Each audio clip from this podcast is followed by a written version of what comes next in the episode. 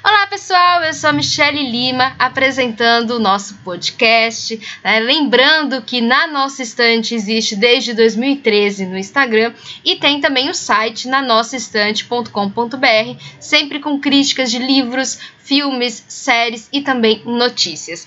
Bom, para começar, né, eu queria que esse primeiro episódio fosse de um clássico e é sobre Metamorfose de Franz Kafka, um livro que eu demorei muito para ler, mas eu acho que até foi bom, porque alguns clássicos eu acho que a gente entende melhor com o tempo, né? Não sei. Eu li, por exemplo, Memórias Póstumas de Brás Cubas é, umas cinco vezes, e a primeira foi quando adolescente. E hoje, a, a, a leitura mais recente que eu tenho é bem diferente, assim, a experiência que eu tive com, com o clássico. E tem muita gente que tem medo também de ler livros clássicos, porque é difícil, é, não é uma leitura fácil, mas eu achei Metamorfose muito mais é, simples de ler, uma, uma, uma escrita muito mais é, fluida.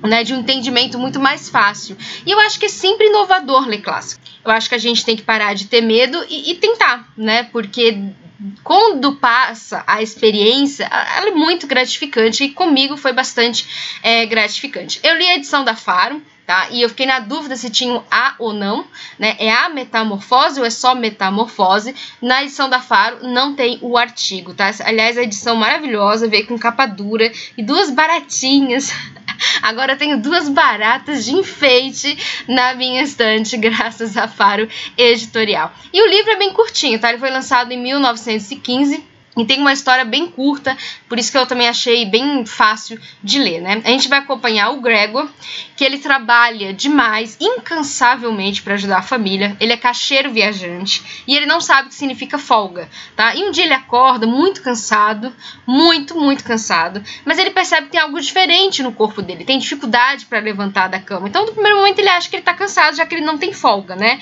É bastante explorado pela empresa. E esse atraso não é muito comum comum pro, pro Gregor. Então, os pais dele batem na porta, né, pra ele sair da cama. Até o chefe dele vai na casa dele, que eu achei um absurdo, né? Perguntar por que, que ele tá atrasado, o que, que tá acontecendo. Né? Então, vai cobrar satisfações. Achei, assim, terrível, mas é uma marca bem interessante sobre essa questão hierárquica, né, de, de, de, de ambiente também, de, de trabalho. E aí ele descobre que ele virou um inseto, tá? Não, não é. No, no livro a gente não sabe exatamente que tipo de inseto. Eu o vi como uma barata. Para mim é uma barata. O asco que as pessoas têm quando olham pro Gregor, para mim ele virou uma barata, tá? Mas enfim, pode ser um, um, besouro, não sei, mas um inseto. E ele causa horror na família, né? Só que o, o, o realismo fantástico tem dessas. As pessoas aceitam com muita facilidade as coisas mais absurdas. Então, assim, a irmã dele é a única que consegue compreender mais ou menos o Grego. Ela dá comida para ele diariamente, ela começa a limpar o quarto dele, só ela entra no quarto dele, né? Mas aos poucos a irmã também vai negligenciando o Grego. O Grego não sai do quarto a família começa a esconder ele, né? Porque não, não dá para olhar para a cara dele sem sentir nojo. E o Gregor ele fica em choque, ele vai se isolando e cada vez mais ele vai ficando é, solitário e, e, deprimido. E a família ela precisa lidar com essas circunstâncias de ter um inseto né, trancado no quarto que é membro da família e com a ausência do salário do Gregor. Então, assim, em alguns momentos a gente percebe que a família está mais preocupada é, com a ausência do dinheiro do que se preocupar com os sentimentos do Gregor. É, ninguém está ali preocupado como é que ele se sente virando uma barata, né? Um, um inseto. Não, é, não tem dinheiro, agora a gente vai ter que se virar porque a gente dependia do salário do Gregor e é mais ou menos isso. E a vergonha de ter alguém que é é completamente diferente, né? Não é, não é humano, mas tá ali, ele tem sentimentos. Então, a família, depois de um tempo, começa também a negligenciar ele. E tem uma cena chocante, que é quando a mãe entra no quarto, ela quer ver o filho, e quando ela vê, ela desmaia. E o pai tem um acesso de fúria que quase mata, né, o coitado do Gregor. E o Gregor vai se debilitando aos pouquinhos, tá? Ele vai ficando deprimido, solitário, ele já não quer mais comer ele tem problemas físicos, né? É, essa, essa, essa cena com o pai acaba debilitando ele, ele vai ficando cada vez mais frágil, cada vez mais fraco.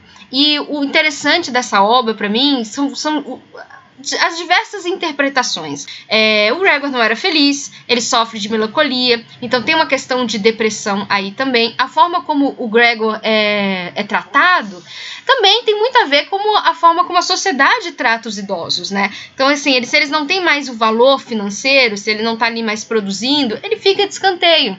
Então, e o Gregor se sente como um velho.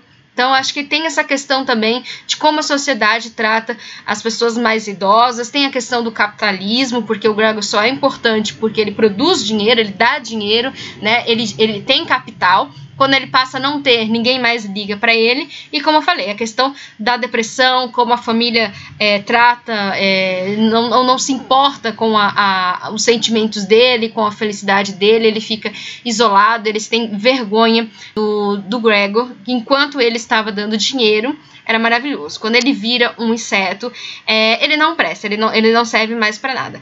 E vale lembrar que esse texto é muito curto e tem uma introdução bem bacana na Faro é, Editorial que é do cineasta David Cronenberg, acho que é assim que se pronuncia. Então eu acho que é um clássico que vale a pena. Ele, você não vai se sentir assustado pela barata, pelo inseto e muito menos pela escrita do Kafka. É uma escrita muito fácil, muito fluida. Então fica a minha indicação Metamorfose, que tem capa dura, né? E tá numa edição bem bacana da Fara Editorial. E é isso, gente. Até o próximo podcast. Até mais.